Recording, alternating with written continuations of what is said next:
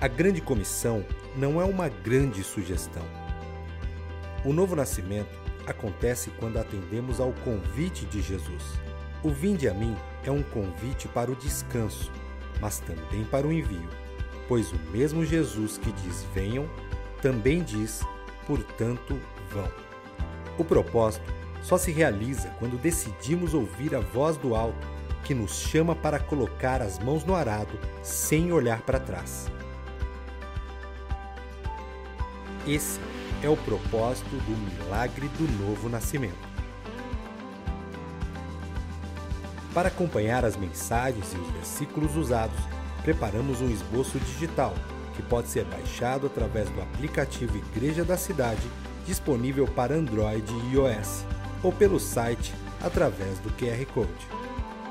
Vamos juntos no ano de fazer discípulos até ganharmos todas as pessoas para Jesus.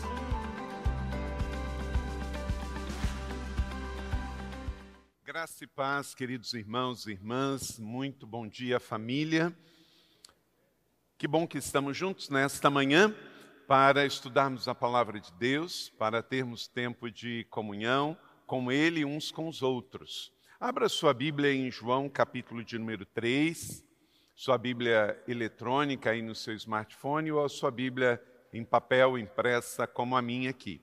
Hoje, então, começando esta nova série, Discípulos fazem discípulos, serão quatro mensagens, uma série para também ativar, reforçar e trazer para você o ano profético, que é o ano de fazer discípulo. Então, quero introduzir e daqui a pouquinho quero ler com você e deixe a sua Bíblia aberta em João 3, que nós vamos fazer referência a ela durante a mensagem. Agora também, além do aplicativo, nós temos o esboço que você pode baixar aí agora. Você pode pegar o seu smartphone como estiver e você pode baixar o esboço do que eu vou pregar diretamente agora com o seu smartphone. Tá bom? Discípulos fazem discípulos e hoje o milagre do novo nascimento. E o esboço está aí no QR Code. Viva a tecnologia, não é? É tudo para que você tenha o melhor. Isso não dispensa você baixar o aplicativo, porque o aplicativo da igreja tem muito mais coisas. Mas para facilitar e ser mais rápido, você tem aí o QR Code, porque vai direto levar você para o esboço da mensagem. Discípulos fazem discípulos. Em João 20, 21, Jesus nos disse que, assim como o Pai o enviou, ele nos envia. Então veja bem, Jesus fez na terra o que o Pai mandou fazer. E nós, de forma natural, porque discipulado não é um programa.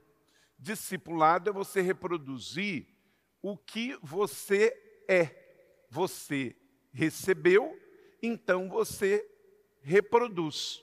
Se você é um discípulo de Jesus, sem esforço, sem esforço algum, na hora em que você sentar com alguém para orar, para conversar, até numa conversa informal, você já vai estar discipulando. Porque você vai transmitir aquilo que você é. Então, por isso a importância de você ter plena convicção de quem você é. A minha pergunta para você nesta manhã: quem é você? Quem é você? A resposta em maior essência não é você dizer, ah, eu sou filho de fulano. Eu sou discípulo de Jesus. Hoje, nesse mundo, se você disser isso, é muito mais completo do que você disser. Ah, eu sou evangélico. Ah, eu sou membro da igreja da cidade. Ah, eu sou um cristão. Porque tudo isso carece de maiores explicações que, se para você for responder, você vai dar muita volta. Então, quando você estiver conversando com alguém, Primeiro você tem que ter isso na sua mente. Eu sou discípulo de Jesus. Essa é a sua maior identidade. Colocar isso na mente e ter isso o tempo todo guardado no coração. E na hora em que você tiver uma oportunidade de compartilhar a vida com alguém, isso está no seu HD aqui, está na sua mente, está no seu DNA. E naturalmente é isso que você vai repartir. Se você é um discípulo de Jesus, na hora em que você conversa, numa simples e informal conversa, é isso que você vai repassar. Porque Jesus veio aqui fazer, em nome do Pai, o seu ministério. Aí Jesus foi aos céus, ele nos deu o Espírito Santo e ele nos enviou para fazermos isso. Albert Einstein, famoso cientista e que era judeu, ele disse: Ninguém pode negar o fato que Jesus existiu, nem que os seus ensinamentos sejam belos, ainda que alguns deles tenham sido profanados antes, ninguém os expressou tão divinamente. Albert Einstein, como judeu, ele acreditava que Jesus existiu, mas ele era judeu, ele não era seguidor do Jesus de Nazaré como nós somos, discípulos dele. Mas o que ele disse é de fato muito profundo. Ninguém ensinou como Jesus ensinou. E nós temos o privilégio. Jesus, além de ser o nosso Salvador e Senhor, ele é o nosso modelo de discipulado. Como ele fez, nós temos que fazer também. Então, que neste ano isso esteja muito claro para você. Seja bem-vindo ao ano de fazer discípulos. Nós só podemos fazer discípulos se primeiro formos discípulos. Então, o discípulo entende e aceita o chamado e obedece. Lucas 14, 27 diz: E aquele que não carrega a sua cruz, não me segue, não pode ser o meu discípulo. Vamos dizer isso juntos? E aquele que não carrega a sua cruz, não me segue, não pode ser meu discípulo. O que, que Jesus está dizendo?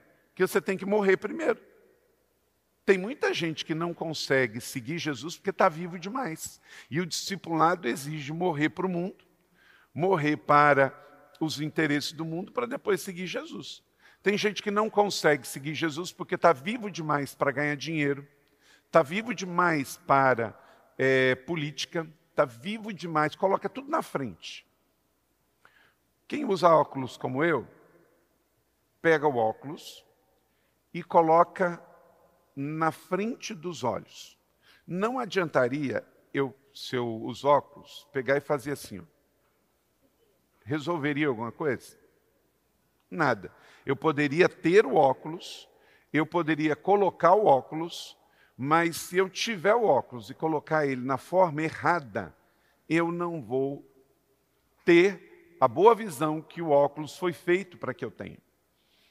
Se você tem Jesus, se você crê em Jesus, mas você coloca ele no lugar errado na sua vida, não vai resolver. Então Jesus é como esse óculos, ele precisa estar na frente de tudo que você vê. Jesus tem que ser aquele que vai estar na frente. Então, se Jesus está no lugar certo, tudo que eu for ver vai ter primeiro que passar por ele. Então, como que você vê o mundo? Se você vê o mundo sem a perspectiva de Jesus, você vai ver de um jeito. Mas se você colocar e olhar com a lente de Jesus primeiro, você vai ver de forma diferente. Assim é a vida social, o trabalho, a família, a política. Por exemplo, todo mundo aqui, todo mundo trabalha e do seu trabalho adquire o seu dinheiro, certo? Levanta a mão se você concorda comigo, ok? Agora, se você vai trabalhar lá fora, independente da profissão, e você não coloca os olhos de Jesus, tudo muda com relação a trabalhar e ganhar o seu dinheiro. Porque, por exemplo, no mundo vale tudo. Você pode fazer qualquer coisa para ganhar dinheiro. para um discípulo de Jesus, pode qualquer tipo de trabalho para ganhar dinheiro? Não, porque você colocou filtro. Jesus passou a ser o filtro. Então não é todo tipo de trabalho, não é toda forma de trabalho. Namoro. Você vai namorar, crente ou não crente, discípulo ou não de Jesus. Mas se você colocar a perspectiva da lente de Jesus, o namoro não vai ser diferente? Precisa ser diferente. Não é? Precisa ser diferente. O casamento. Todo mundo casa. Mas se você botar a lente de Cristo, o seu casamento ganha outra conotação. Estando casado com a lente, ganha uma outra conotação.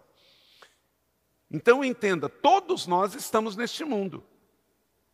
Homens e mulheres, cristãos e não cristãos. Mas quando Jesus está na nossa vida, a sua maneira de ver o mundo, de enxergar o mundo, a vida, precisa mudar. Se você vê como todo mundo vê, você tem que reavaliar o seu encontro com Jesus. Porque se você, como um cristão, membro desta igreja, discípulo de Jesus, tudo que o mundo faz, você faz igual ao mundo, você ainda não teve um real encontro com Jesus. Você não passou pelo processo de ser discípulo dele. E por isso também toda a sua intenção de discipular está comprometida.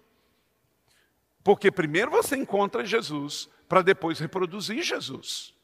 Primeiro você entende o que é ser discípulo para depois fazer discípulo. E aí qualquer profissão. Você vai ser médico, engenheiro, advogado, professor, qualquer profissão com a lente vai ser uma perspectiva. Sem a lente vai ser outra. Pensa assim: um juiz, um desembargador comprometido com Jesus e ele tem a lente. Muda tudo. Qual o símbolo da justiça humana? É um símbolo grego de uma mulher com os seus olhos vendados porque a luz do mundo, a justiça é, é cega. E eu digo mais, ela é cega e cheia de interesse. Mas se o juiz é um juiz discípulo de Cristo, ele não vai ter uma justiça cega. Ele vai estudar a lei, mas ele também vai estudar a vida. Ele vai ter sabedoria do céu, sabedoria da terra, bom senso, vai olhar o todo, você tem visto atrocidades na justiça dos homens. Tem ou não tem visto? Você sabia que tudo isso é feito à luz do estudo da própria lei?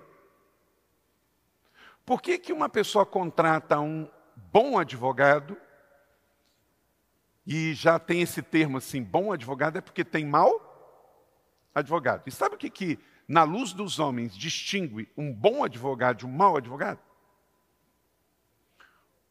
O bom advogado, ele estuda mais a lei para saber como que pode, dentro da lei, beneficiar o seu cliente. A lei é para todos. Mas por que, que alguns advogados conseguem, de uma forma mais perspicaz, tirar da própria lei benefício?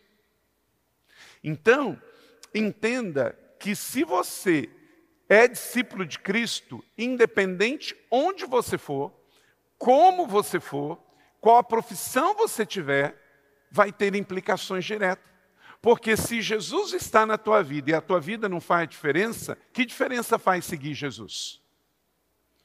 Mas quem está em Cristo, nova criatura, é. Então, o primeiro chamado é para ser discípulo, não é para ser pastor, não é para ser evangelista, não é para ser mestre, não é para ser profeta, é para ser discípulo. E aí você diz sim.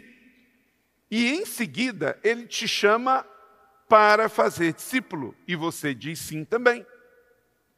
Então, ser discípulo e fazer discípulo, você pode dizer isso comigo? Qual o primeiro chamado? Ser discípulo. E qual o segundo chamado? Fazer discípulo. Mais uma vez, qual o primeiro chamado? Ser discípulo. E o segundo chamado? Ser e fazer. Ser e fazer. Bota isso na sua mente. Primeiro você é, depois você faz. Tenha convicção quem você é em Cristo Jesus. Você é discípulo de Jesus. Diga comigo, bota a mão no seu coração. Eu sou discípulo de Cristo. Mais uma vez, bem forte. Eu sou discípulo de Cristo. Então, esta é a primeira convicção que você tem que ter, meu irmão e minha irmã.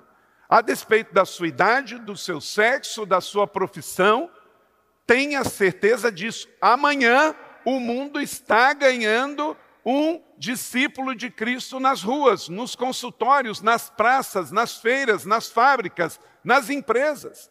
Um discípulo de Cristo. Você diz sim, eu sou discípulo de Cristo. E aí, na sequência, você dá o outro sim ao outro chamado, que é fazer discípulo. Você vai reproduzir o que você é, reproduzir o que você crê. Ontem, o devocional, quem está lendo devocional as palavras de Jesus? Ah, tá bom, então você vai para o céu. Você que ficou com a mão baixada, eu não tenho certeza ainda não. Você tem que se redimir enquanto você está vivo, tá? Como é que você vai no ano de fazer discípulo é, não, fa, não se abastecer das palavras de Jesus. Você só pode dar o que você tem. Quando terminar o culto, passa ali e pega o seu devocional. Aí, quem sabe, haja esperança. Mas ontem uma frase, fiquei meditando nela o dia inteirinho, o dia inteirinho. Nós devemos ao mundo um extraordinário encontro com Deus. Pegou isso aí, gente? Isso é muito forte. Nós devemos ao mundo um extraordinário encontro com Deus. Quem se encontrou com Jesus teve um encontro extraordinário. Você troca Jesus por alguma coisa? Eu não troco. Foi a coisa mais extraordinária que me aconteceu. Então eu devo isso ao mundo. Vamos dizer isso juntos? Eu devo ao mundo um extraordinário encontro com Deus. Isso é maravilhoso. Isso, ao mesmo tempo, é perturbador. Bota essa frase em algum lugar. Eu devo ao mundo um extraordinário encontro com Deus. Por quê? Porque eu tive esse encontro. Esse encontro mudou a minha vida. Sabe quem não tem interesse em evangelizar? Quem talvez nunca teve um encontro com Jesus. Porque se ele teve a sua vida mudou, ele quer que os outros tenham. Da sua família, da sociedade, com, que é conhecido ou não conhecido. Então, tudo começa com um novo nascimento. Diga comigo, tudo começa com um novo nascimento. Está cheio de gente no meio de igreja evangélica que não nasceu de novo. E aí não rompe não rompe no discipulado, não rompe na questão da mordomia cristã, não rompe no seu bom testemunho, porque ainda não se converteu. Veio num culto, foi muito legal, houve um apelo, levantou a mão, ao invés de se converter, se decidiu, aí viu uma propaganda, fez um curso de batismo, se batizou, foi emocionante. Deixa eu dizer, nem tudo que é emocionante é de Deus. Nem tudo que é emocionante é espiritual. Tem gente que toma uma Coca-Cola e fala amém. Come um cachorro quente, amei. Aí às vezes vai com essa experiência para as coisas espirituais. Nossa, eu senti uma emoção, me converti. Gente, a conversão não é fruto de uma emoção. Você até pode se emocionar no dia da sua conversão, mas não significa que se emocionou, que entendeu, que recebeu, que arrependeu, que mudou, não é? Por quê? É muito mais profundo que isso. Ah, eu senti um frio no culto hoje, pode ser que bateu um vento. Aí você senta ali perto da janela, perto da porta, aí bateu um vento, você falou, nossa, eu fiquei tão emocionado, veio um vento assim. Entende? Você pegou, né? Então, está cheio de gente dentro de igreja evangélica que passou por esse processo. Veio num culto, levantou a mão, foi para o batistério. Essa semana também no nosso devocional eu escrevi uma, um versículo usando. Porque você percebeu, você que está lendo o devocional, que eu comecei do começo, do começo, do começo. Né? Começamos desde o processo de você entender da onde você vem em Cristo Jesus, da onde vem a sua fé da raiz de Davi, da identidade de Jesus, até passando pelo processo mais importante, que é o do arrependimento, de você morrer para o mundo, aceitar Jesus para ser seguidor dele. Então, essa semana, se você não leu o devocional, leia a semana inteira, você vai ter uma perspectiva de começar do ponto 1.0 mesmo, para tudo que a gente vai ver esse ano para fazer discípulo. E eu peguei e usei um versículo usando a paráfrase da mensagem de Eugene Peterson. Ele diz assim: se você pensa que um punhado de água na sua pele de cobra garante a sua conversão, você está enganado. Gente, o que a gente batiza de gente que descarrega só a pele da cobra ali naquele batistério, não está no gibi. Mas o que? Não compete a nós julgar. A pessoa levantou a mão, aceitou o batismo. Quer ser batizado? Ué, a igreja não tem como colocar dentro das pessoas um termômetro para avaliar a fé. A gente acredita no que as pessoas dizem. Mas se ela de fato teve um encontro com Jesus, ela vai nascer de novo. E esse nascer de novo muda a mente, muda o coração. Se ele está namorando, muda o jeito de namorar. Se ele está casado, muda a forma de estar casado. Se ele é empresário, um empresário que ainda não conheceu Jesus, o dia que ele conhece Jesus, os seus funcionários vão perceber o que, que aconteceu com esse homem. Porque não tem como você se encontrar com Jesus e permanecer a mesma pessoa todo homem natural que se encontra com Jesus, ele tem a sua vida transformada. Ele vai mudar a sua vida, se ele é médico, professor, advogado, é, empresário, funcionário público, porque muda a mente, muda o coração, muda a forma de ser. Ele antes seguia o que ele queria, achava, sentia e o mundo falava. Agora ele se torna discípulo de Jesus, então ele passa a ser. E aí por isso ele quer fazer discípulo de Jesus, porque quem está em Cristo muda. Então por isso hoje, com o crescimento da igreja evangélica, você tem muitos que têm um real encontro com Jesus e tem um ótimo testemunho, e tem pessoas que não tiveram esse encontro ainda. Eles foram dentro do, do, do processo. Tomaram decisões. Decisão de vir à igreja, decisão de levantar a mão, decisão de ir ao batistério, decisão de se tornar membro, mas ainda está faltando o grande encontro de arrependimento em Jesus. Então, para que isso você possa avaliar sua própria vida e ajudar os outros, o clássico encontro de um homem com Jesus foi Nicodemos. E eu quero te sugerir esse livro, eu escrevi alguns anos atrás, Encontros com Jesus. Este livro é ótimo, ótimo para você discipular novos convertidos. Este livro fala de encontros que Jesus teve com pessoas. E ele traz também encontros com pessoas hoje. Então o livro começa em cada capítulo de encontros com pessoas no Velho Testamento, encontros que aconteceu com Nicodemos, que eu vou pregar hoje, a mulher samaritana, o paralítico, o cego, Lázaro, os discípulos antes e depois da sua ressurreição. E o oitavo capítulo é levando você para o seu encontro com Jesus. E no final de cada capítulo tem um testemunho de alguém que se encontrou com Jesus nos dias de hoje.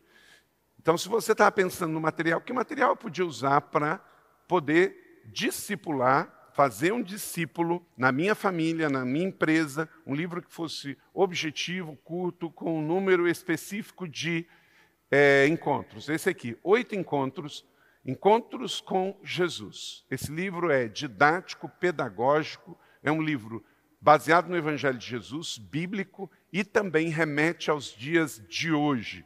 Talvez você tenha esse livro em casa, pegue, estude e faça o seu esboço para um momento de discipulado. Se não, ele tem ali na nossa livraria. Então Nicodemos se converteu e ele se torna um seguidor de Jesus. Nicodemos era mestre em Israel, era um estudante profissional, intérprete, doutor da lei. Ele tinha uma liderança proeminente. Nos dias de hoje ele era um influencer, né? um, homem muito influente. E ele seguia as regras do sinédrio, do farisaísmo, do judaísmo, mas com tudo isso esse homem se converte, ele tem um encontro com Jesus. Ele foi um homem rico, influente, e ele teve um encontro com Jesus. Além desse texto de João capítulo 3, João 7 também fala de Nicodemos e João 19 fala também do contexto com José de Arimaté. Então ele é citado pelo menos três vezes no Novo Testamento. O encontro entre Nicodemos e Jesus é um grande exemplo de como nós fazemos discípulos hoje. O milagre do novo nascimento que aconteceu com Nicodemos e Jesus e que todos nós precisamos ter a mesma convicção, guarda esses princípios. Ele acontece quando você se encontra com Jesus. Bem óbvio. Não existe conversão sem encontro com Jesus. Você pode se encontrar com a igreja, pode se encontrar com um amigo, pode se encontrar com outro crente, mas se não se encontrar com Jesus, não tem conversão. Ele veio a Jesus à noite. Ele era rico, religioso, importante e influente. Características da vida de Nicodemos.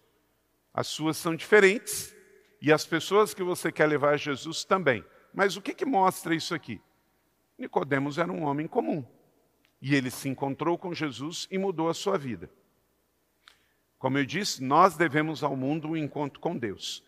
Então Nicodemos superou o medo, o preconceito, a tradição, a religiosidade para ter um encontro pessoal com Jesus. Todos nós vamos ter que superar alguma coisa. Por quê? Jesus, ele me pega onde eu estou, mas ele não me deixa onde eu estou. Ele vai me levar para um outro nível. E esse outro nível vai trazer deslocamento e desconforto para a minha vida. Quais são as suas barreiras? Será que são as mesmas de Nicodemos ou outras? Dúvidas, opiniões de terceiros, medos, trauma. Jesus entende as pessoas e Jesus entende você. Discípulos fazem discípulos. E o primeiro passo é nascer de novo. Você tem que ter convicção que nasceu de novo. Quem aqui, presta atenção, vou fazer uma pergunta muito importante. Quem aqui tem plena convicção que se encontrou com Jesus e já nasceu de novo, fica de pé. Quem tem plena convicção que já se encontrou com Jesus e nasceu de novo. Glória a Deus. Também o que negar na terra, negarei no céu, né? Então, você está dizendo sim para Jesus. Você disse sim para Jesus. Mais uma vez, eu sou um discípulo de Cristo. Amém. Pode sentar. Agora, já que você tem essa convicção, esse conhecimento, este ano é para ativar em você outra coisa. Eu sou um fazedor de discípulo. Eu quero fazer outros como eu. Segundo, o milagre do novo nascimento acontece quando você se rende a Jesus. João 3,3. Leia comigo. Ninguém pode ver o reino de Deus se não nascer de novo. Então, teologias são complexas, Doutrinas, muitas vezes nós não compreendemos, mas o Evangelho de Jesus é puro e simples. Basta ler.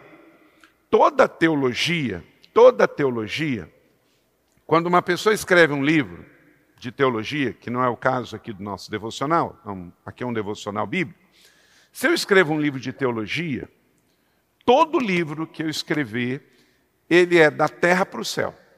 Por quê? Porque é a reflexão do homem para com as coisas de Deus. A palavra teologia é o estudo acerca de Deus. Então, teologia dogmática, teologia sistemática, seja teologia evangélica, católica, calvinista, armeniana, sempre vai ser o homem para com Deus. A perspectiva do humano para o eterno. Certo? Se é assim, pode estar tá certo e pode estar tá errado. Toda teologia ela pode acertar, mas ela também pode errar. Porque é a reflexão humana acerca de Deus. Agora, os evangelhos não é nessa dimensão. É do céu, é de Jesus para nós. Então, ao ler o Evangelho, e nós começamos esse ano a leitura bíblica de forma diferente. Sempre temos começado no Velho Testamento, esse ano nós começamos no Novo. Para facilitar também você, de nesse início de ano, de fazermos discípulos, ler o Evangelho e de cara colocar na veia os ensinamentos de Jesus e do seu Evangelho. Então, ler o Novo Testamento primeiro é chave, e o Novo Testamento não tem erro, é ler e aplicar, porque não tem nenhum uma contaminação humana. Diferente então teologia e evangelho. Teologia da terra para o céu. Pode estar tá certa mas pode estar tá errada. Por exemplo nasceu entre os homens teologia liberal. E a teologia liberal ela relativiza que a Bíblia por exemplo é a palavra de Deus. E a teologia liberal enfraqueceu a igreja europeia e igreja norte-americana, em muitos casos matou muitos púlpitos e igrejas. Por quê? Ela não coloca uma infabilidade nas escrituras, mas relativiza. Então, teologia pode estar certo, pode estar errado, porque ela é a perspectiva do homem para com Deus. Já o evangelho não. O evangelho é o poder de Deus para a salvação de todo homem. É do céu para a terra. Então, na dúvida, leia o Evangelho e suas dúvidas vão embora. Entre o que você fica ouvindo, aí que andam falando pela internet, fica com o que a Bíblia diz. Então, o segundo princípio, para que o milagre aconteça do novo nascimento de nascer de novo, além do encontro com Jesus, tem que ver, tem que haver uma rendição a Jesus. Ninguém pode ir para o céu, ninguém pode ver o reino de Deus se não nascer de novo. Jesus é simples, a religião complica, mas o Evangelho explica. Três, o milagre do novo nascimento acontece quando você entende a dimensão do Espírito. No mesmo texto que você está com a sua Bíblia aberta, em João 3, 4 e 5. Em seguida, Jesus declarou: Ninguém, Digo a verdade, ninguém pode ver o reino dos céus se não nascer de novo. Mas perguntou Nicodemos: como alguém pode nascer sendo velho? É claro que não pode entrar pela segunda vez no ventre da sua mãe e nascer de novo. Porque quem nasce da carne é carne, mas quem nasce do espírito é espírito. O que nasce na carne é carne, mas o que nasce do espírito é espírito. Você pode ler o verso 6 comigo? Quem nasce da carne é carne, mas quem nasce do espírito é espírito. Então, o encontro com Jesus levará você a um novo nível. Que nível é esse? Sair só do nível dos homens e entrar no nível do espírito. Então você começa a entender o poder da oração, o poder do jejum, o poder da santidade, e você passa a querer isso na sua vida. Olha para cá. No momento em que você se arrepende, você está salvo. Se Jesus é seu Senhor e Salvador, você já está salvo. Você teve o um encontro com Jesus, sua vida mudou, você vai para o céu. Isso é uma certeza sua, absoluta, que a Bíblia te garante. Se você crer e se arrepender, será salvo tu e tua casa. Agora, você entrar na dimensão do Espírito, ainda aqui na terra, precisa ser fruto de escolhas e decisões diárias da sua vida. Por que, que Paulo diz: enchei-vos do Espírito? Porque se você não se encher do Espírito, você continuar neste mundo, você vai se encher de ideias, de opiniões. Por exemplo, existem muitas pessoas que pegam, por exemplo, uma filosofia do mundo como o feminismo e se enche dele. Aí a pessoa fica cheia da perspectiva do mundo, que vem fruto de alguma escassez, de alguma perda, de alguma falha no sistema ou na própria pessoa, e aquilo passa a ser a verdade absoluta para a pessoa, seja porque não, não é só mulher que é feminista, tem também homens que também defendem a bandeira do feminismo, tal como a sociedade, nessa ideologia, assim sustenta. Agora, se vai ler o Evangelho e ler Jesus, vai defender a mulher e a vida, mas não da forma como o mundo faz. Quer ver uma outra coisa? O aborto. O aborto, gente, será sempre uma ideologia caída pelo pecado e pelo mundo, porque você está falando de matar. Jesus veio para trazer vida e vida em abundância. Aí aquela clássica expressão: todo mundo que defende o aborto teve o direito de nascer. Mas que incoerência é essa? E que negócio é esse de defender a vida, mas não defender a vida da criança no ventre? Gente, o mundo está aprovando lei para assassinar criança no ventre com sete meses. Pensa bem. Crianças nascem com sete meses. Os meus quatro filhos biológicos nasceram com oito. A criança com sete meses está, claro que no ideal são nove, mas ela está pronta, pode nascer, viver. Quantas pessoas? Então, é incoerência é incoerente. Defende a causa da baleia cinzenta com unhas e dentes. Dos pets. Ok? Nenhum problema, mas você não pode ser incoerente. Defende os cachorrinhos na rua, mas mata as crianças no útero. Mas deixa eu dizer uma coisa para você. Você nunca vai conseguir no mundo é, que pessoas que não nasceram de novo entendam a ética e a moral cristã. É você querer que alguém que nunca frequentou uma academia, um banco escolar, entenda sobre física quântica. Para que eu possa entender sobre física quântica, eu tenho que estudar física quântica. Senão eu não vou entender. Então, quem tem que entender é você, porque você crê em Jesus, você lê a Bíblia e lê o Evangelho. E aí você que entende não pode sucumbir aos apelos ideológicos de quem nunca leu e quem nunca converteu e não tem o óculos, entende? Você já tem.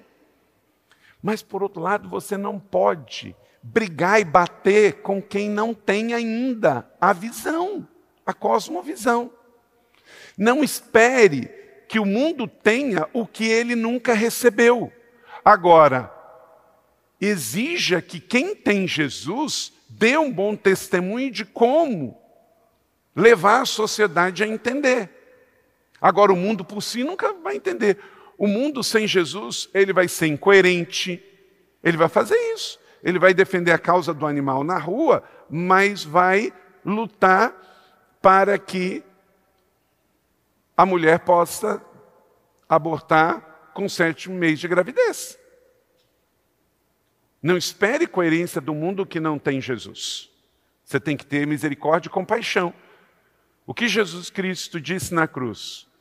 Perdoa, porque eles não sabem o que fazem. Igreja é a mesma coisa. Dois mil anos depois, nós temos que repetir a mesma palavra de Jesus. Deixa eu dizer, se você não amar o mundo, daqui para frente você vai ter cada vez mais ódio do mundo. Eu vou repetir isso para você.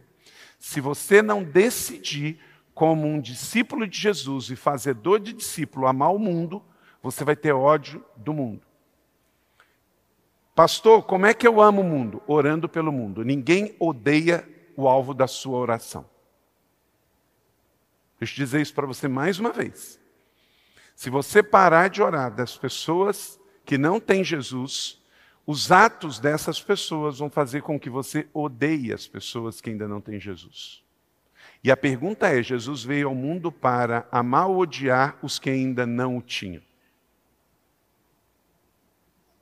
Então, muito cuidado com a massa e com a galera da direita extrema que ainda não tem Jesus e também como da extrema esquerda que não tem Jesus não entende, que você entre na deles só que há uma grande diferença de uma pessoa que tem Jesus e professa uma fé e tem uma perspectiva que, antes de ideologia e política de direita e de esquerda, o seu óculos não é a política, o seu óculos é o Evangelho, é Jesus. Então, muito cuidado, que tem gente que ainda não conhece Jesus nos dois lados.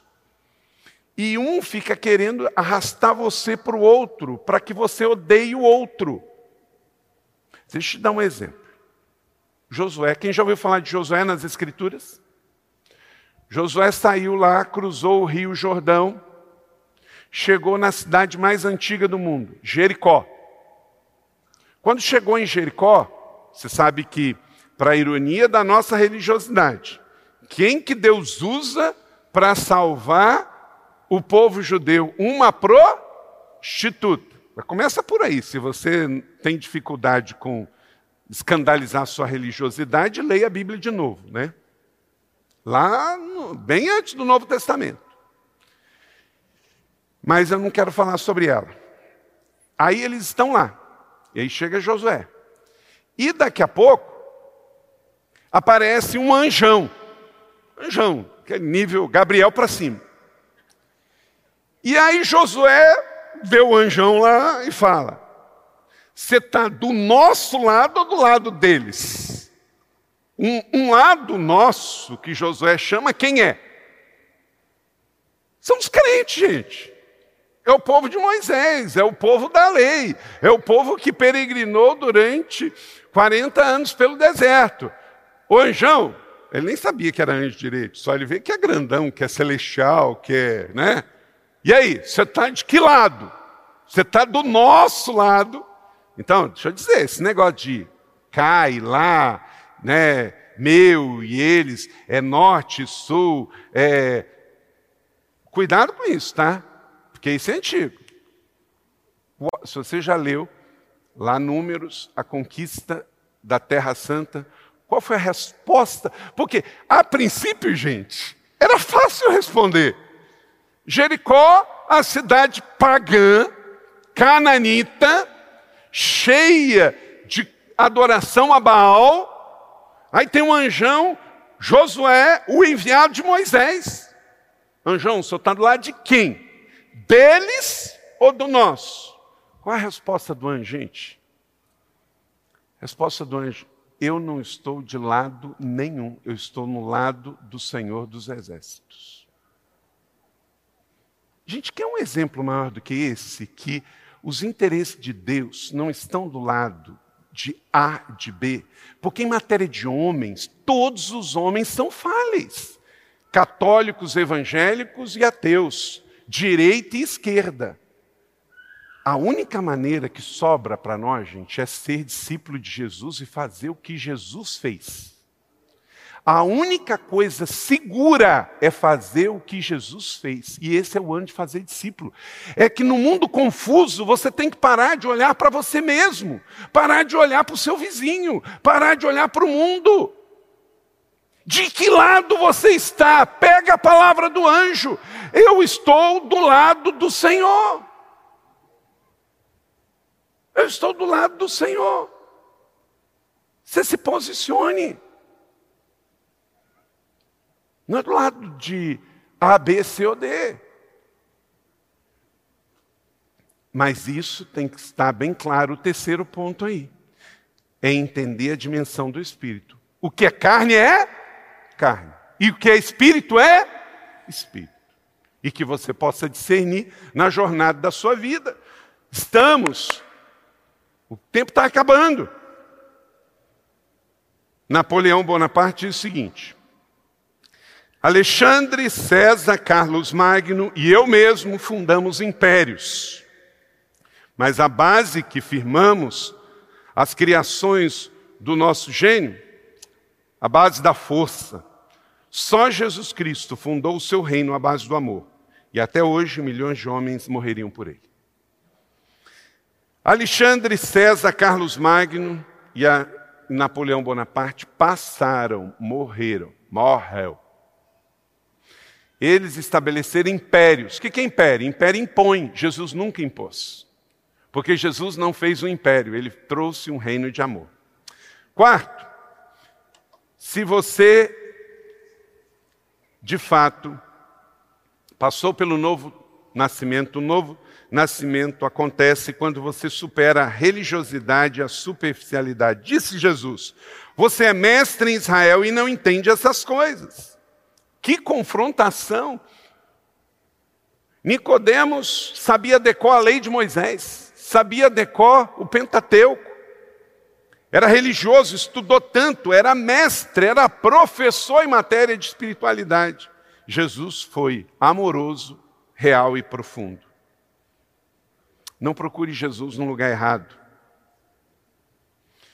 Cazuza e Gilberto Gil compuseram uma canção chamada Um Trem para as Estrelas. E um dos trechos dizia assim: Estranho teu Cristo Rio, que olha tão longe, além, com os braços abertos, mas sem proteger ninguém. Bom, a estátua até pode ser, mas não o meu Cristo. O Cristo Redentor do Rio de Janeiro, ele só está lá no alto do Morro do Corcovado, mas não consegue proteger ninguém mesmo, não. Quanta bala perdida ali embaixo dos pés dele? Mas o dia que o Redentor viver dentro de você, de fato, esse tudo vê, tudo sabe, tudo conhece. Qual o Cristo que vive dentro de você? É o Cristo do Morro do Corcovado ou o Cristo do Morro do Gólgota? Quinto, o novo nascimento acontece quando você entende o propósito da sua vida em Cristo. João 3, ainda 15 e 16. Vamos ler juntos? Para que todo aquele que nele crê tenha a vida eterna. Porque Deus tanto amou o mundo que deu o seu Filho unigênito para que todo aquele que nele crê não pereça, mas tenha a vida eterna. É para isso que Jesus veio, é para isso que nós estamos aqui. E é para isso que essa igreja está aqui. Nós não estamos aqui para confusão, para polêmica, para bater boca com quem ainda não conhece Jesus. Nós não estamos aqui por ideologia, por força, por política. Nós estamos aqui para isso aqui, ó. Grifa na sua Bíblia, João 3, 15 e 16. É o telegrama da vinda de Jesus ao mundo. Se você pudesse falar assim, ah, manda um telegrama porque que Jesus veio ao mundo. Faz um Ctrl-C Ctrl-V e manda para a pessoa. Está aqui. Ó. É isso aí. Então, se Jesus veio ao nosso mundo para isso, é para isso que estamos aqui. Amém ou não amém? Então guarda isso no seu coração. É o famoso João 3,16. Sexto,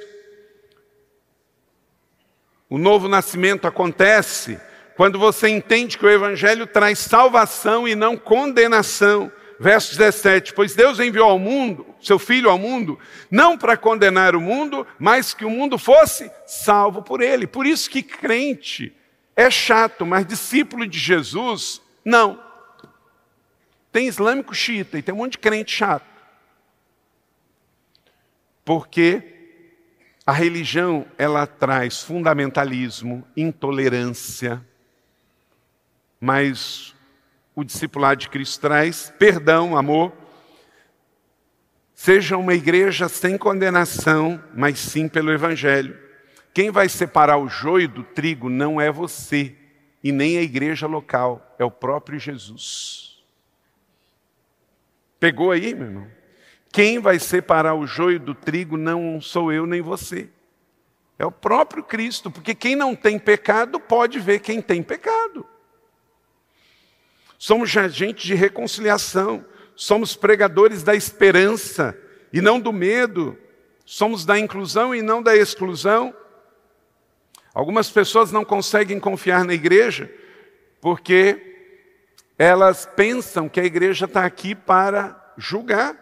Esse não é o papel da igreja. O papel da igreja é ser testemunha e não advogado. Nossa cultura ama expor as pessoas e a igreja acabou entrando nessa cultura. Nosso mundo ama condenar as pessoas. Você já viu na internet, tem um tal da cultura do cancelamento? A pessoa falou uma coisa, todo mundo vai lá e cai fora daquela pessoa. Porque ela não tem o direito de errar. Essas celebridades aí vivem iludidas, porque elas têm seguidores enquanto falam o que as pessoas querem ouvir. Mas se falar qualquer coisa que não quer. Você já percebeu a quantidade de celebridade do mundo que cai nas drogas, na depressão e muitos se suicidam? Porque eles entram num contexto de viver numa bolha sob aprovação. Isso acontece no Brasil e no mundo. Eles estão ali, eles vão a shows, as pessoas pagam, gritam, aplaudem, com aquela efervescência toda. Aquilo vai entrando na cabeça, vai entrando na cabeça, e aquela celebridade começa a achar que é Deus. Até porque os holofotes acabam cegando quem está no palco. Só que aí a pessoa vai para o mundo real. Aí ela recebe um cancelamento, recebe uma palavra atravessada, recebe uma exigência, se depara com uma situação de que dinheiro não pode comprar. Só que aí a pessoa já desde os 15 anos, dos 18 anos, passou a viver naquele mundo de aprovação. Até que cai na dura realidade que enfrenta uma rejeição, uma rejeição de namoro, uma rejeição de casamento, de pais, de pessoas reais, não do mundo do show business. E a pessoa não sabe lidar com aquilo, porque foi criado num ambiente de só de louvor.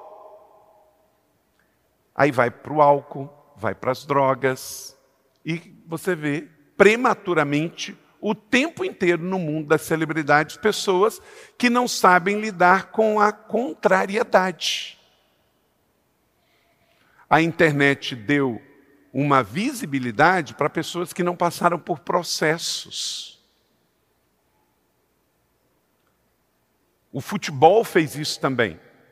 Você vê muita gente que teve uma carreira meteórica e dessa mesma maneira que sobe, cai. Porque não termina bem, não consegue. A cabeça fica fundida e lesada. E as emoções completamente danificadas. E a pessoa não entende o sentido da vida. Quando entende o propósito da vinda de Jesus, tudo fica mais claro. Quando entende que a vida não é sobre o que eu sinto, mas o que Jesus pensa de mim. Sétimo, quando você escolhe crer na esperança da vida eterna, acontece o milagre do novo nascimento. João 3,36, leia comigo. Quem crê no Filho tem a vida eterna. Já quem rejeita o Filho não verá a vida, mas a ira de Deus permanece sobre ele. Então a mensagem de Jesus, antes de falar de juízo, ela fala de condenação. Me acompanha aí, veja o verso 36, ó. Quem tem o filho tem a vida eterna. Isso é uma mensagem de condenação ou de esperança? Esperança. Então, primeiro, sempre uma mensagem de esperança. Nunca presente no discipulado condenação primeiro. Apresente esperança. Aí depois, continua. Mas quem rejeita a esperança, se você não quer esperança, você tem a condenação. Então não é você que condena, é a própria pessoa que escolhe não crer na esperança. Então ela tem a ira de Deus. 1 João 5,12: quem tem o filho tem a vida. Então leve sempre a vida, leve sempre a esperança. Em dias de morte, reafirme Jesus e seja discípulo de Jesus e faça discípulo de Jesus. Jesus sempre teve esperança. Então escolha o permanecer. Discípulos precisam crer, viver e aplicar o evangelho de Jesus sem medo e religiosidade. O medo é o pecado. Mas Jesus é o perdão, a graça. A igreja precisa ser o lugar onde as pessoas sejam honestas e reais. A igreja precisa ser o lugar do refúgio, a família para pertencer. Nicodemos foi aceito por Jesus e se tornou discípulo de Jesus, porque nesse diálogo todo ele entendeu quem ele era, ele precisava se arrepender, precisava de Jesus e ele se torna um seguidor de Jesus. Jesus respondeu suas perguntas, o serviu, o amou e ele passou a ser discípulo de Jesus. As pessoas estão buscando lugares de confiança, que o seu discipulado seja para isso. Jesus mostrou ser confiável, verdadeiro e honesto com Nicodemos. Jesus não julgou Nicodemos, não expôs Nicodemos, pelo contrário, o acolheu. Todas as pessoas que se encontraram Jesus tiveram as suas vidas transformadas porque foram acolhidas. Então nós devemos ao mundo esse encontro com Jesus. Então o milagre do novo nascimento não acontece quando alguém vem a um culto. Mas o milagre do novo nascimento acontece quando você encontra Jesus, quando você se rende a Jesus, quando você encontra a dimensão do Espírito, quando você deixa a religiosidade, quando você entende o propósito da vida, quando você crê no real Evangelho e quando você encontra essa esperança. Amém? Glória a Deus, que bom que você recebeu esta palavra da fé, essa mensagem, o Espírito Santo agiu e certamente Agora é hora de você poder dar uma resposta para Deus. À luz do que você recebeu nesta mensagem de fé, pregada com tanto amor, uma mensagem bíblica de Deus para o seu coração, é hora de você dar uma resposta para o Senhor. E eu quero convidar você a dar uma resposta e quero fazer três convites para você. Aí na sua tela agora aparece um QR Code e um número de WhatsApp para que você que tomou uma decisão possa então entrar em contato conosco agora.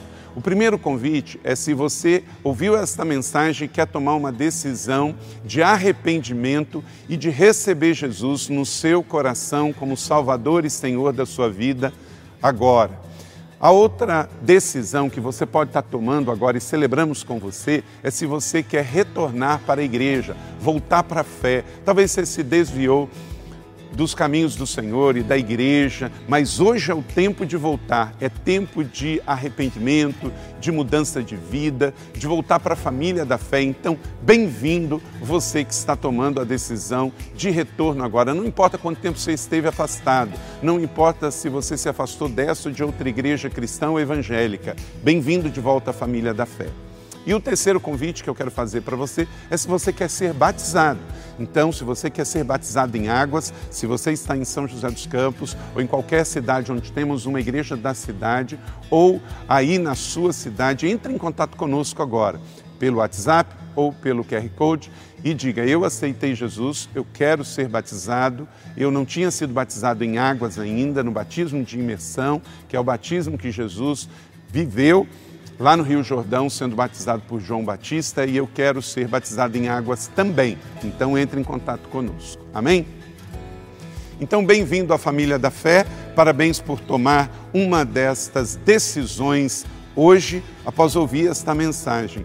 E o nosso campus online aqui da Igreja da Cidade está aqui para servir onde você estiver. Deus seja louvado. Vamos orar juntos? Pai, eu quero te agradecer por cada um que recebeu agora a tua palavra e ela tocou no coração e eles estão dando uma resposta para o Senhor. Eu abençoo cada um dos que nos acompanharam agora nesta transmissão. Que o Senhor abençoe as suas vidas, os que tomaram a decisão de te aceitar, de voltar para a igreja ou se batizar, nós assim os recebemos e os abençoamos em nome de Jesus. Amém. Obrigado por estar conosco. Se você tem qualquer outra dúvida também, aí no chat ou nas nossas mídias sociais ou no WhatsApp, mande para nós e nós vamos entrar em contato com você. Somos a Igreja da Cidade, uma família para pertencer. E aqui no campus online, uma família para pertencer onde você estiver. E seja bem-vindo também às nossas celebrações presenciais. Você pode ver aí no vídeo também os horários e os dias que temos celebrações. Bem-vindo, Deus te abençoe e até a próxima.